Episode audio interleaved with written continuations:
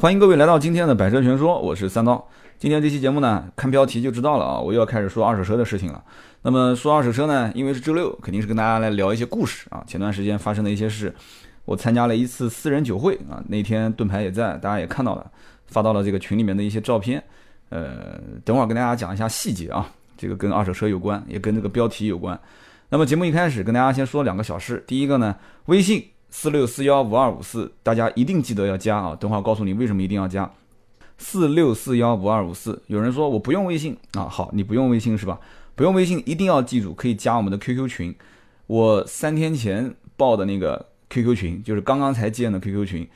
今天已经满了一千个人。那么现在又开了一个新二二群啊，二群是四五三零九三六二三啊，大家一定要记得四五三零九三六二三。那么这个 QQ 二群现在还好，嗯，才刚建时间不久，可能没有多少人知道，大家可以加。那么为什么说一定要加微信群跟 QQ 群呢？因为这一次三刀啊，就是昨天晚上啊，星期星期五的晚上，我测试了一下，测试什么呢？我测试了一下这个直播啊，哪个平台我也不说啊，说的话相当于是打广告了啊，就是一个小的这个音频直播软件，我觉得挺好用啊，挺好用的。那么我觉得挺有意思的，而且大家在那个里面跟我互动啊，我说一些话题，你们去回复，然后现场问问题，我现场回答，很有意思。那么这个我觉得很久以前我就跟当时老盾牌就提过了，然后一直都没有执行。那么这一次测试大家都反应很好，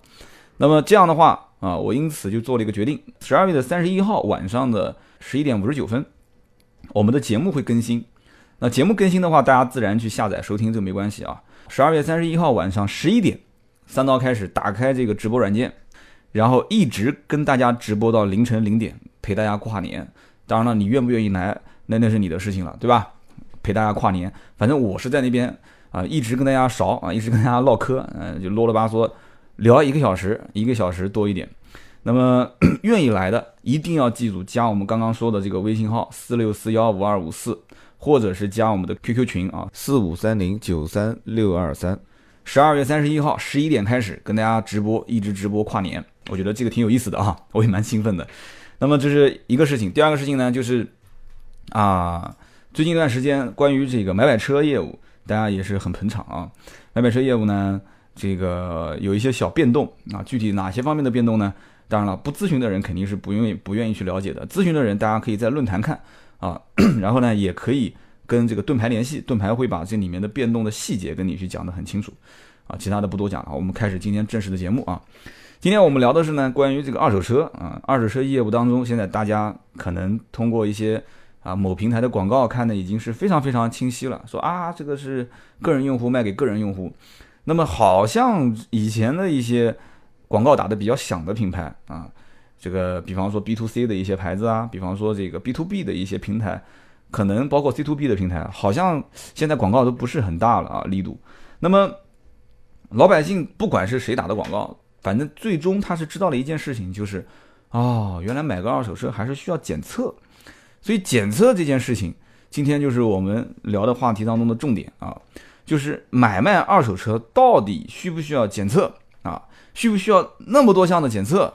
那很多人要说了，说哎。你讲的不是废话嘛，对吧？这二手车怎么可能不需要检测呢？啊，现在不管是优信啊、瓜子啊，还是这个什么什么人人车啊这些啊，这所谓的 C to C 的这个这个品牌的网站，都说我们自己有多少项检测啊？说少了感觉都不好意思跟人说话啊，头都抬不起来，一定要说多啊，至少起步得是，对吧？二百六十八项，为什么呢？因为最早就是那个谁 B to B 的啊，优信优信拍跟车一拍两家整了一个两百多项检测。所以没有哪一家敢说我的检测标准低于两百项，所以一定是比谁谁比谁多啊，谁比谁多。那么这个检测到底靠不靠谱呢？啊，今天这期节目我就跟大家来聊一聊，就是这个检测到底是对大家有帮助还是没有帮助啊？到底是有用还是没用？我的观点是什么？首先呢，大家应该要知道一点，早年我们在买二手车的时候有没有检测？那肯定是有的嘛，对吧？但是早年做检测的时候，有没有人跟你讲我一共要做多少项？啊，肯定是不会跟你讲的，一般就是一个黄牛啊，到你的车子面前看看，哎，老哥，这车卖不卖？你说卖啊，啊，看看，哎呦，这车子好像左边翼子板这个蹭过嘛，做过漆的，哎呀，你这个门的漆做的不好呀，你这个都是大花脸啦，你都是三明治啊，啊，这都是反正就是行话，就就意思就是漆做的不好啊，然后你要解释啊，你说反正也是个二手车，对吧？我发动机没动过，变速箱没动过，这就是一个最常见的二手车市场黄牛跟客户之间的对话啊，一个说自己的货好啊，一个呢说你的货还是有一些瑕疵的，对吧？主要就是为了想压压价，说自己好的嘛，想抬点价。这个里面是没有所谓的，现在互联网不是喜欢整合吗？啊，不是喜欢标准化吗？就这里面是没有一套完整的流程和标准化的。但是呢，这个你看它是没有，其实它是有的。为什么呢？整个一个二手车，其实在行家的眼里面，他不管这个油漆再怎么做，对吧？不管那些外观的零部件再怎么换，最核心的就是发动机跟变速箱这两样东西，是不是？这两样东西只要没有动过啊，包括大梁没有动过，这车子再怎么去换啊，换什么灯也好，还是换什么这个啊这个宝杠也好，都没有任何问题。当然话又讲回来，如果不撞了，谁去换这个东西呢？所以这个东西呢，就是就是业内的商家他自己心里有数，不会跟你说。但是老百姓不懂，老百姓其实他出了车祸或者是遇到了一些这个事故，他自己很清楚。那么这些事故呢，有的呢是通过保险公司理赔了，那这个你肯定是能被人查到的，对不对？那么有一些呢，像小碰小擦啊，或者说是一些小的这个零部件的更换啊，啊，费用比较低的就不走保险了。那么因此，其实是否能判定出这个车子到底曾经维修过多少钱啊，损伤的程度是怎么样？其实以如果说都是以保险公司来赔付的话，那就看保险公司的赔付额就可以了。但是有很多的车，它小的一些碰擦是不走保险的，所以这一部分是查无根据的。那么，因此这一部分的理赔啊，或者说是维修，那就必须得靠个人实力啊，靠这个 B 端用户的商户的一些实力，火眼金睛能把它给揪出来。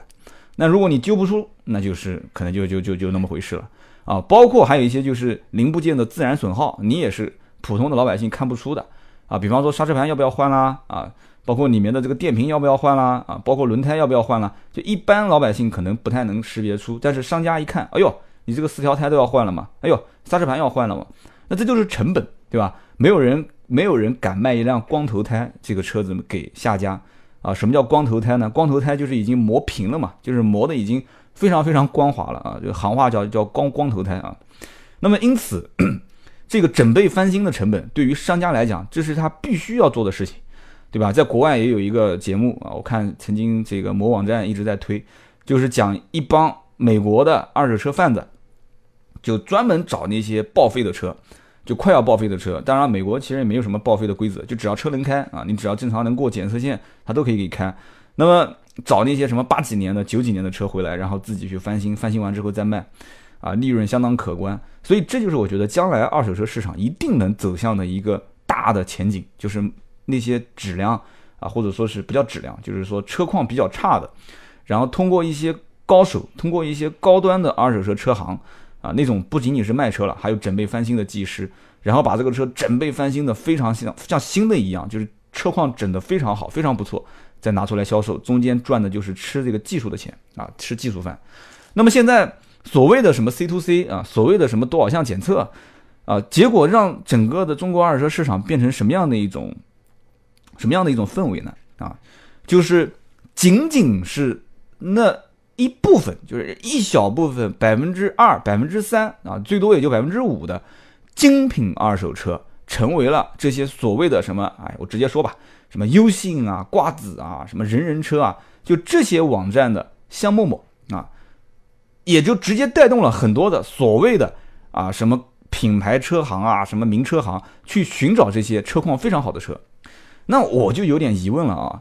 这个二手车行业里面，如果都卖的是这些精品车，那二手车还叫二手车吗？对不对？那他妈直接去买新车不就行了吗？你看啊，包括最早车王也是在干这个事情啊。车王说，我们只选择啊多少年以内、多少公里以内的车，对吧？那么人人车也是啊，有事故的，哎，我是不做的啊，我也是做什么样怎么样的多少公里以内的车，对吧？然后这个优信赶集也是干这个事情啊，瓜子二手车也是啊，我要通过多少项检测，不符合规章制度的啊，不符合年限、不符合公里数的，不可以上我的平台。那么因此，在这些平台里面，你看到的都是一些所谓的啊车况很好的，经过他们多少项检测认证的车辆。但是你要知道一点啊，中国地大物博、吃人口红利的一个社会，你说。那么多的二手车，个个都是没有碰过、没有撞过、没有事故。你看，你去看所有的，不管是瓜子还是 U 型二手车，你进去看它的检测标准，那个里面基本上哪边哪边撞过，哪边哪边撞过，绝大多数的车都没有，就是少量划痕啊，甚至漆面良好，原厂漆百分之九十，对吧？原厂漆就是什么都没动过的啊，原厂漆百分之九十没有动过这个，没有动过那个。没有人敢上一辆车说前面的大梁动过，或者说哪边的什么什么地方撞过，左前左前翼子板切割过，右后门换过，没有人敢上。就是现在所有的，包括优信也好，赶集啊，就是瓜子也好，还是什么人人车、什么车王这些，就是所有的这些平台都是去寻这些优质的好的车辆。也就是说，中国啊最优质的那些百分之三到百分之五啊，百分之二到百分之五的这些车源。所以，因此就造成了什么样的一个恶劣的现象呢？但这个现象其实我讲的恶劣都不一定那么严重啊，就是让这样的一部分公里数少、年限近的车价格奇高，也就是说它的价格已经远远的背离它二手车的价值。因此，现在你去看啊，网站上面的这些车子价格，你要按以前的二手车的老板去估值的话，会发现这都疯掉了。这些车的价格，这都不都疯了吗？都卖给谁？这都是卖给疯子的价格，就几乎很多车都等同于新车了啊！你要随便，我现在打开一个网站，什么 C I C R S 二六零，这还是老款的啊，这还不是这不是老款，一五年三月份的新款啊，满天星嘛，中网啊，包括你看这里面包括奔驰新 C 啊，奥迪 A 四的价格，大家去看一看，年限越近，那个车价报的几乎等同于新车的价格啊，甚至还有的敢报的比新车价格还要高啊！那你要问他说为什么要买呢？省个购置税吗？对吧？呃，别人帮你把车磨合好了是吧？所以这部分的，就是中国最顶尖的、最优质的啊，不叫最顶尖，就最好的、最优质的、年限最近的、公里数最少的这些车，就自然的被这些平台吸附上去，然后呢，也带动了一些所谓的名品车行的老板开始去抢这部分车源啊，因为老百姓都认这个嘛。但是直接带来的这种恶劣现象就是价格奇高，买方市场就很吃亏了嘛，对吧？背离它原先的价值，那么有人要问了，说那这个市场行为一定是有背后的原因的，对吧？那不可能出现这种情况嘛？的确是啊，啊，首先，你像优信啊、赶集这种拿了风险投资那么多的一些啊，奔着上市去的，当然赶集不用上市了啊，赶集跟五八合并之后，它对吧？什么联席 CEO 啊，这都是扯啊，就是说这样的一些这样的一些资本背后的运作，那就造成了现在一个啊 C to C 的这种模式，大家都是知道了啊，然后呢，也有部分人认可了。那天。南京银行的一个一个大姐跟我还在就聊这个事情，跟我在争论这个事情啊，她还是认可说，哎呀，那个瓜子啊怎么样啊，优信怎么样啊？我说你不用争论了，我就问你一个问题：三年之内你有没有买卖过二手车？她说我没有。我说那就可以理解了嘛，因为这里面很多的一些细节你没有去接触过，所以你不清楚说一个真正的卖二手车的人心态是什么样子。啊，或者说我是一个买二手车的人，我心态是什么样子啊？你只能是从理论上去推断，啊，理论上去推定，说，哎呀，C 端用户和 C 端用户去买卖，那一定是好的，一定是没有问题的啊。所以呢，就我就不多细讲了，就讲讲它这后面的一些动机跟背景啊。那么这里面检测，我刚刚讲到提到的检测，包括我刚刚提到的，就是呃这些资本背后运作打了那么多广告，就是说大家其实现在在干一件什么事情呢？就是让老百姓对买二手车有信心啊，就是信心这两个字是。一定是要让所有的普通老百姓能接受的，也就是说，再烧一个钱，烧这个钱去培养、培育这个 C 端用户的市场，啊，就是整个的一个老百姓的消费的一个市场。就是大家现在对二手车本身没有信任，你要知道，多少多少项检测标准最早是用在什么地方？不是用在 C 端用户，就老百姓跟商户之间交易，老百姓跟老百姓之间交易，不是的。最早的这些认证。什么什么多少项检测，那是 B 跟 B 之间，就是两个商户之间 B to B 的交易。那么为什么会那个时候在这个就是 B to B 的交易的土壤里面诞生出了这个多少多少项的检测标准呢？是因为以前的商户和商户，就是二手车大家俗称黄牛之间交易嘛，对吧？黄牛跟黄牛之间一般都是一小撮人和一小撮子的人，然后两个人就是一个小圈子之间交易。怎么去理解这句话呢？就是说。如果我跟你不熟，比方说我我江苏的车商，我跟你河南的车商，我们不是很熟悉，那我跨那么远的距离打个几十万给你，对吧？我也不可能动用支付宝，我就只能打你银行卡，车我也没看到，那我怎么可能给你钱呢？那有人讲说，那你就飞机飞过来我看嘛，对吧？飞过来也要成本，所以飞之前一定是先定金后拿车，所以谁先打定金，这个是一个问题。那么解决这个问题的关键点是什么呢？一般都是熟人之间介绍啊，一般都是比方说江苏的车商。啊，有几个胆子大的，或者在河南那边有点关系的，过去提了一两辆车，然后呢说，哎，那边有个老板姓张，车子还是不错的啊，中间有一个江苏的南京的这个熟人介绍一下，那我就信了，我就打个一万到两万的定金过去啊，车况你保证没有问题，那我就直接飞机飞过来。那么一旦有那么一次两次成交，那就两个老板之间就成哥们儿成朋友了。所以从以前的二手车的跨区域销售，这种就像怎么讲呢？就是那种草根式的，就是那种就是乡间的这种这种这种两个两个怎么讲呢？就两个土匪之间，对吧？聊聊天说，哎呀，哥们儿，你是混哪里的啊？我是混这边的，你混哪里？我混那边的啊。怎么样？最近呃收成怎么样啊？最最近保护费收了一百万啊，我去年收了两百万啊。两个两个土匪之间一聊天，发现啊挺投机的，所以就很多人是这样子就开始进行一些交易。早年的二手车车商之间所谓的什么拆借资金啦，什么你帮我养个车，我帮你啊养个猪这种这种情况，根本就不用写欠条，根本不用写欠条。就是朋友之间关系到位了啊，打着牌抽着香烟，那边一个哥们儿进来说：“哎，老张啊，我这边有一辆车，车况不错，很板啊，我想拆二十万。”在那边打着牌，旁边抽屉拉开来，从保险柜那没保险柜了，就是那个抽屉里面拿一多钱，叭叭叭叭一数二十多，直接扔过去，说拿去拿去养吧，过几天什么时候还？下个星期啊，拿走拿走，借条也不用打，什么都不需要，这是早年的二手车的现状。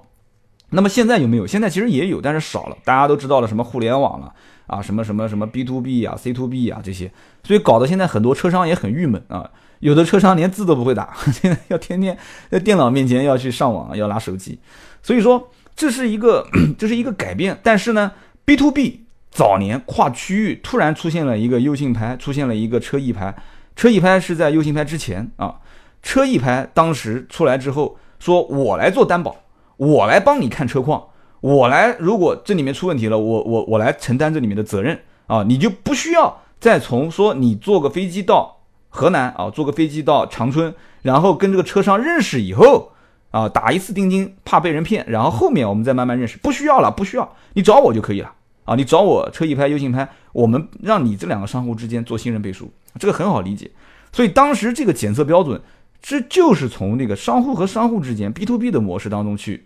去去去诞生的，老百姓根本就看不懂。你现在不管是哪个网站，你给老百姓去看，其实我能看得出，这些网站已经是想把这些所谓的检测单啊、什么检测标准啊，把它写到最清楚、最清楚、最清楚啊，最简单、最简单、最简单。但是没有办法，你跟老百姓讲，你你根本就不知道，很多老百姓到底对车辆的知识已经是，已经是怎么说呢？就是小白到什么程度？就是很多的老百姓对车辆的。这种就是性能啊，或者机械不了解，已经到了，呃，怎么说呢？我本来想用令人发指啊，这也不存在令人发指，就是很多人他天生对车就不感兴趣嘛，对吧？不感兴趣、不了解很正常。所以这个所谓的什么检测标准啊，然后这里面哪些车出了一些什么状况啊，很多老百姓根本不需要了解。那么现在因此就出现了一种什么情况呢？就是我直接给你担保啊，你也不需要看我的检测标准了啊。就现在有些网站我发现已经开始有这种趋势了啊。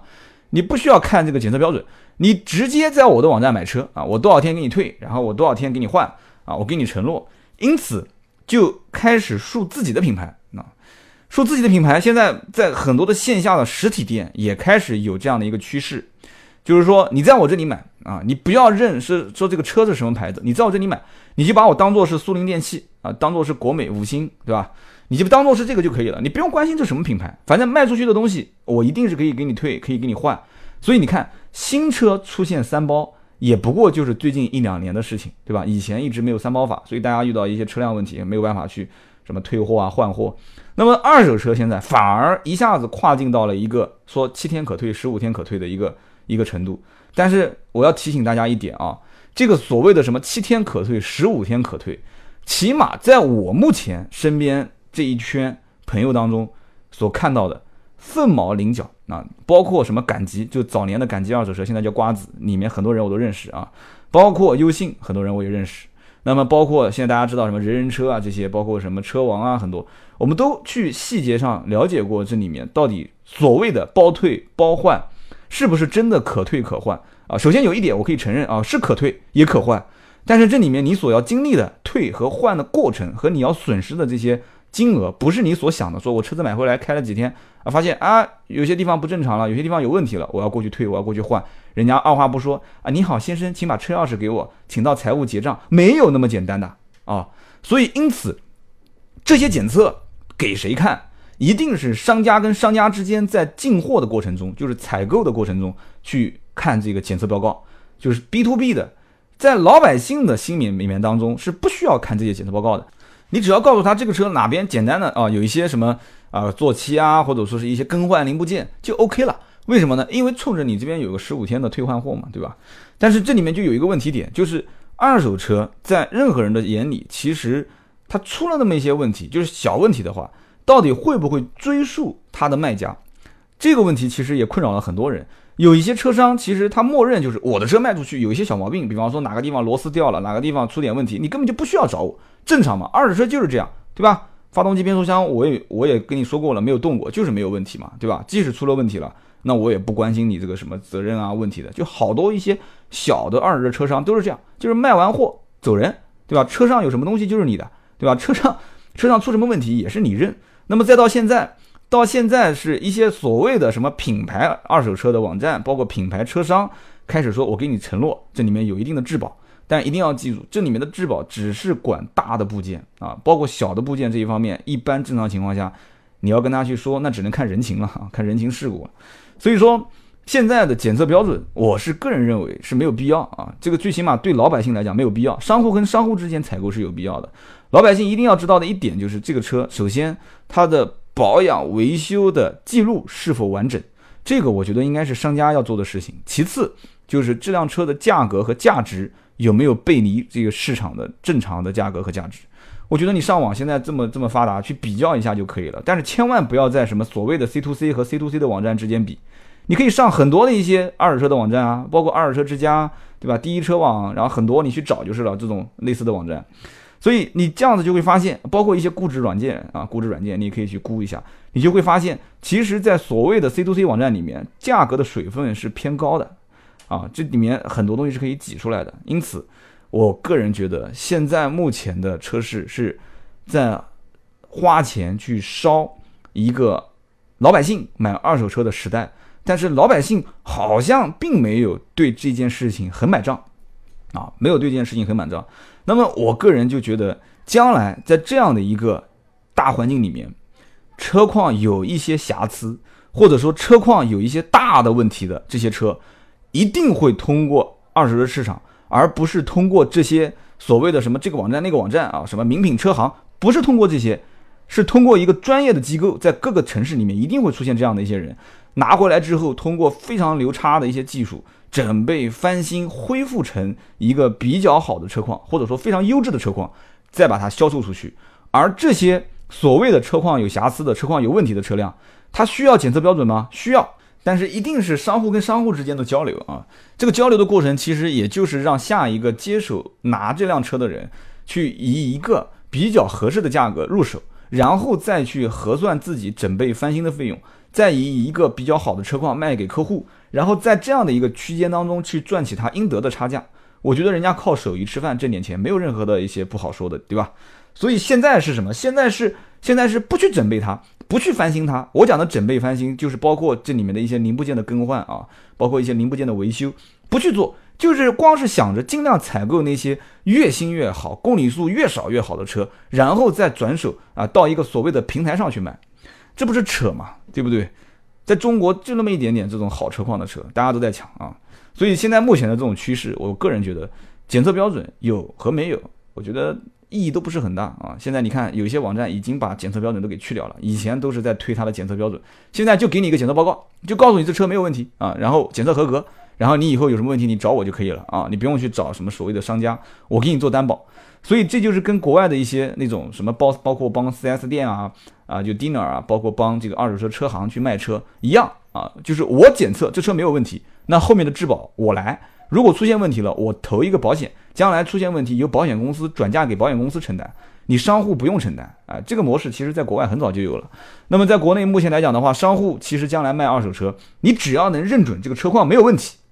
啊，就基本上没有问题。那么这个车子你将来在通过这些网站销售的过程中，他把你列为优质车源，他也可以去啊，不用再跟你去谈什么所谓的车况。你说你现在到五星电器去买一个冰箱，要看它的检测报告吗？你到苏宁店去买买一个电视机，你要看它的检测报告吗？不需要，为什么呢？因为这个东西拿到你手上有发票有质保，出问题我直接退嘛，对吧？出了问题我直接找售后嘛，你根本不可能给我买一个有残次的东西。我前两天上京东买了一个电饭煲，结果回来那个液晶屏里面有一根草，很奇葩的一件事情啊，有一根草。然后我老婆的意思说就不要退了，就拿着用吧，也不影响。那我这个人心里面呢有点纠结啊，我就我就尝试着跟京东联系了一下，我说哎，这个我拍个照片给他看，我说能不能换？哎，这服务就很好，说可以换，没有问题啊。我说那那怎么操作？是我退还给你打包，然后呃快递还是怎么说？他说不用，你在家等着就可以了，我到时候过来给你换。哎，这体验我觉得就不错嘛啊，那不是他也不需要我帮他打广告就是了，反正。将来也肯定会是这样，所以说现在的整个风气是挺好的，我觉得没有问题，大家都在去轰二手车这个市场。但是现在这个检测标准啊，你其实也没有问题，只不过把它量化显现出来。但是这个检测标准将来一定不需要老百姓去啊说我要去看，我要去知道，我要去认可，而你只要知道这个车多少天可退，多少天可换，哪些地方是曾经修复过的就 OK 了啊。这个东西跟什么两百多项、三百多项、四百多项没有关系，只要把这里面可能十项、八项。关键的数据给到你就 OK 了啊，你就大概了解一下啊，是这样子的啊，最后一次保养是七万五千公里啊，是这样的，左前翼子板做过一次漆，行了啊，不用搞得那么玄乎。呃，今天这期节目呢，我聊了这么多啊，就是关于这个二手车的检测标准，二手车的一些目前啊 C to C 的现状啊，目前的一些这个所谓的价格虚高啊，所谓的这个有一些甚至于啊，怎么说呢，就是不太好的现象。在节目里面跟大家聊了聊，但是整体的趋势我觉得还是不错的，而且这是一个非常有意思的时代，啊，互联网的大爆发促进了很多的一些传统行业的互联网变革。那我相信呢，很多人现在在买新车啊，甚至在买二手车的过程中，可能也在纠结一些事情啊。我希望大家也是多多关注我们的节目，我们一起去交流啊，一起去探讨。我的观点呢，可能很多人也不赞同啊，不赞同，可能有些人也还说就比较啰嗦啊，就可能就怎么说呢？就是比较肤浅啊，有很多人讲说三刀啊，你这个能不能再说点深奥的东西啊？